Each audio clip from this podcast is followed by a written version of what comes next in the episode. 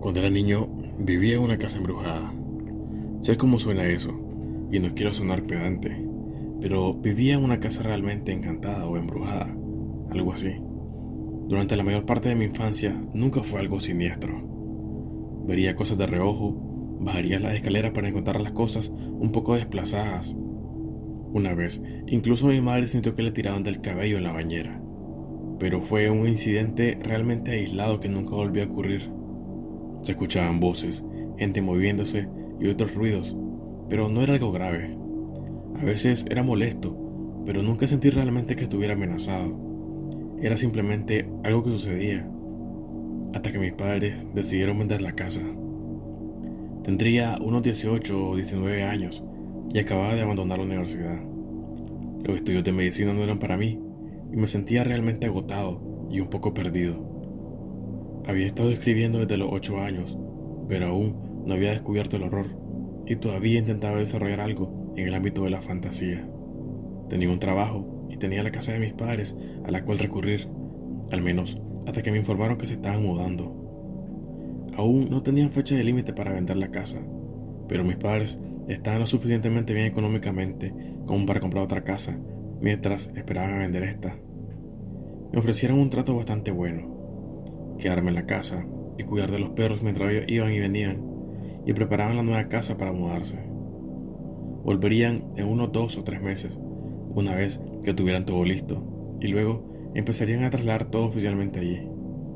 Si para entonces no habían vendido la casa, podría quedarme viviendo en ella durante ese tiempo. Resultó ser insignificante, ya que no me quedé en la casa más de un mes. Todo comenzó con cosas pequeñas. Siempre se perdían cosas en la casa, llaves del coche, tazas de café, libros, pero ahora no se encontraban en ninguna parte.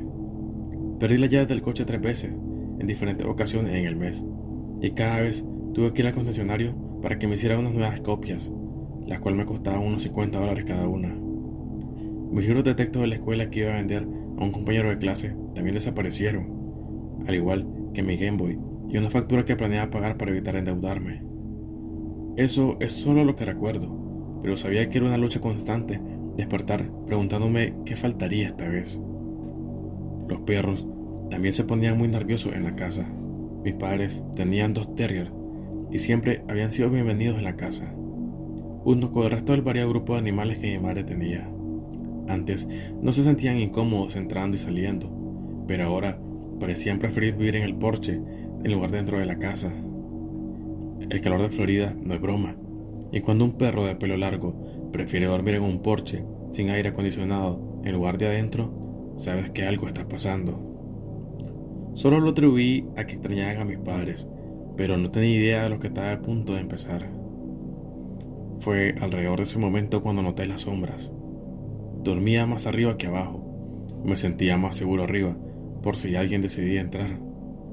Teníamos vecinos de dudosa reputación y nuestra casa había sido robada mientras estábamos de vacaciones.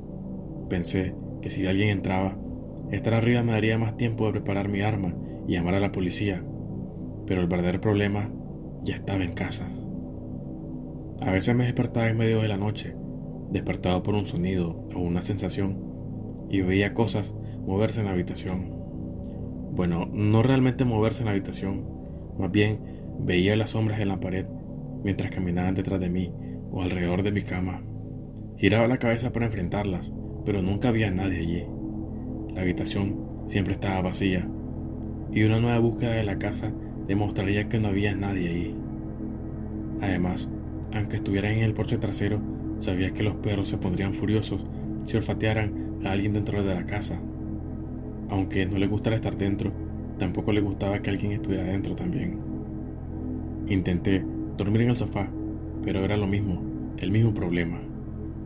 Escuchaba voces susurrantes y veía sombras alargadas en la pared, pero cuando me volteaba a enfrentarlas, desaparecía.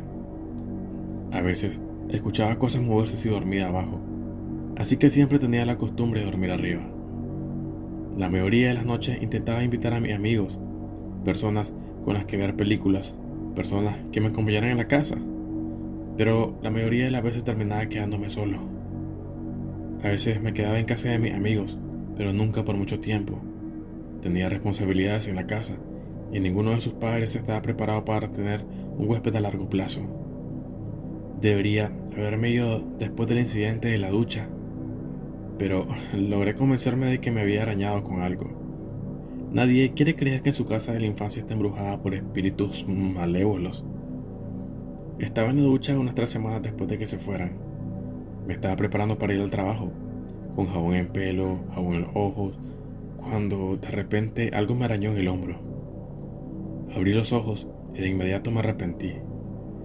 Pero empecé a buscar si tal vez uno de los gatos me había arañado o si me había enganchado con algo. Mamá tenía unos ganchos en la pared para la esponja y cosas así, pero ya los habían quitado. Pero no vi ningún gato ni nada en el baño. Y me limpié el jabón antes de inspeccionar el arañazo. Iba desde mi hombro hasta la mitad de mi espalda y parecían tres arañazos largos que estaban rojos y un poco infectados. Les puse algo de crema y una curita encima, ya que mi mamá era enfermera así que tenía muchas cosas en la habitación de manualidades. E intenté ignorarlo. Fue solo un accidente después de todo. Estas cosas suceden. Y alimenté a los perros y fui al trabajo como siempre. Cuando regresé esa noche, ahí fue cuando la extrañeza alcanzó su punto máximo. En el momento en que entré por la puerta, alrededor de la medianoche, podría jurar que escuché a personas arriba, en el segundo piso. Sonaba como cuatro o cinco de ellos moviéndose en el segundo piso de manera apresurada. Agarré la pistola de mi papá que guardaba junto al mueble de la televisión y subí las escaleras para echar un vistazo. No había señales de robo, no había ventanas rotas ni puertas abiertas, y me preguntaba cómo habían entrado sin ser vistos. Mis padres tenían una casa grande, pero la mayoría de las entradas más fáciles estaban en la sala de estar, a menos que estos tipos hubieran entrado por una habitación trasera. No creía que pudieran haber entrado sin que yo me diera cuenta. Subí las escaleras con la pistola al frente, pero al girar hacia la gran habitación delantera donde dormían mis padres, no había nadie. Registré la casa, arriba y abajo, pero no encontré nada. Era como si me lo hubiera imaginado todo. Los perros estaban durmiendo pacíficamente en el porche trasero. Me hicieron pensar que simplemente me estaba poniendo nervioso, y mientras me preparaba para dormir, no pude evitar escuchar atentamente para escuchar de que solo fueran mis nervios. Cuando algo de repente derribó la puerta principal, me estaba lavando la cara en el lavabo y me retorcí el dolor cuando el jabón entró en mis ojos. Bajé las escaleras de dos en dos con la pistola en la mano y encontré la puerta abierta, pero no había nadie ahí. Esperaba escuchar pasos mientras bajaba las escaleras, tal vez incluso gente corriendo, pero no había nadie. Era una casa vacía sin nada en ellas. Volví a recorrer la casa pero no encontré nada. Estaba poniéndome nervioso, realmente no me gustaba lo que estaba sucediendo ahí, y estaba empezando a ser difícil prepararme para dormir. Volví a meter a los perros dentro de la casa, aunque no querían entrar, e intenté convencerlos de que subieran conmigo para tener un poco de compañía. Conocí a estos perros toda mi vida. Ayudé a mi mamá a criarlos desde cachorros. Y fue la primera vez que los escuché gruñir mientras se negaban a entrar y a subir las escaleras. No me mordieron, pero tuve la sensación de que si insistía demasiado podrían hacerlo. Finalmente los dejé abajo. Decidí cerrar la puerta de mi habitación y dormir un poco. También puse una silla debajo de la puerta principal. No tenía sentido despertarme con que se abriera de nuevo Sí, podía evitarlo. Logré quedarme dormido después de algunos intentos fallidos de acomodarme, pero esto solo duró unos momentos. En mis sueños había personas a mi alrededor susurrando. No sabía quiénes eran. Eran personas que nunca había conocido. Y cuando me daba vuelta para mirarlos, no tenían rostros. Estaban hechos de sombra. Y tenía la sensación de que estaban hablando de mí. No puedo explicar por qué, no hay ninguna razón por la que deba sentirme así, pero de repente supe que yo era el tema de su conversación. Me di la vuelta en mis sueños sin querer mirarlos, y fue entonces cuando vi las sombras subiendo a la pared.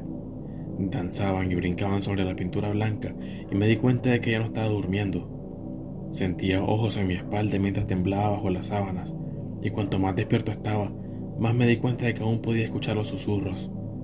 Estas son las cosas que he estado viendo cuando intento dormir por las noches y al despertar descubrí que las sombras todavía estaban ahí. Subían por la pared de 7 u 8 pies de altura y sus piernas se extendían detrás de ellos de manera grotesca. No sé qué decían, pero no me gustaba. Era algo así como murmurar, un flujo constante de una voz baja, y cuando me giré para mirarlos, esta vez no desaparecieron. No podía verlos al igual que no creía que ellos pudieran verme a mí, pero sabía que me estaban mirando. Me invadió un terror profundo como nunca antes había experimentado. no sé qué hacer, ¿debería quedarme? ¿Debería irme? Esta era mi casa, siempre me había sentido bienvenido ahí, y esta era la primera vez que sentía algo mal, algo que estaba muy mal en la casa. Al final, decidí no enfrentarlos. Me levanté de la cama lo más rápido que pude y salí corriendo hacia la puerta. Los perros me miraron como si estuviera loco mientras bajaba las escaleras, pero no me importaba realmente. No iba a quedarme un minuto más en esa casa. Fui a mi coche, abrí la puerta, pero recordé que dejé la llave adentro. Así que miré hacia atrás a la casa, pero la idea de volver a entrar me debilitó las rodillas y me puso muy nervioso. No había luces extrañas en las ventanas, ni figuras mirándome, pero mira, esa casa oscura de noche me hizo no querer volver nunca más. Dormí en el coche hasta la mañana, y después de que salió el sol, fui a buscar mis llaves y algunas cosas más. Llamé a un amigo y le pregunté si podía quedarme en su casa indefinidamente, y después de contarle lo que había experimentado, estuvo de acuerdo. No creo que me haya creído, pero creo que creyó que había visto algo. Su mamá era el tipo de persona que creía en casi cualquier cosa, y cuando él se lo contó, ella insistió en que me quedara. Me quedé en su casa hasta que mis padres vendieron el lugar, y luego fui a vivir con mi abuela hasta tener mi propio lugar. Pensé que tal vez ella había terminado con las cosas extrañas de la casa, pero tenía una última sorpresa para mí. Regresé unas semanas después para ayudarlo a empezar a llevar sus cosas al camión y cuando levantamos el sofá encontré algo. Debajo del sofá estaba todo lo que había estado buscando, apilado ordenadamente y esperando ser descubierto. Mi papá se rió de eso, diciendo que soy un poco despistado, pero sabía que había revisado abajo del sofá muchas veces. Los ayudé a llevar sus cosas al camión, pero insistí en irme antes del anochecer. Pensaron que estaba siendo tonto, pero nunca volví allí después del anochecer.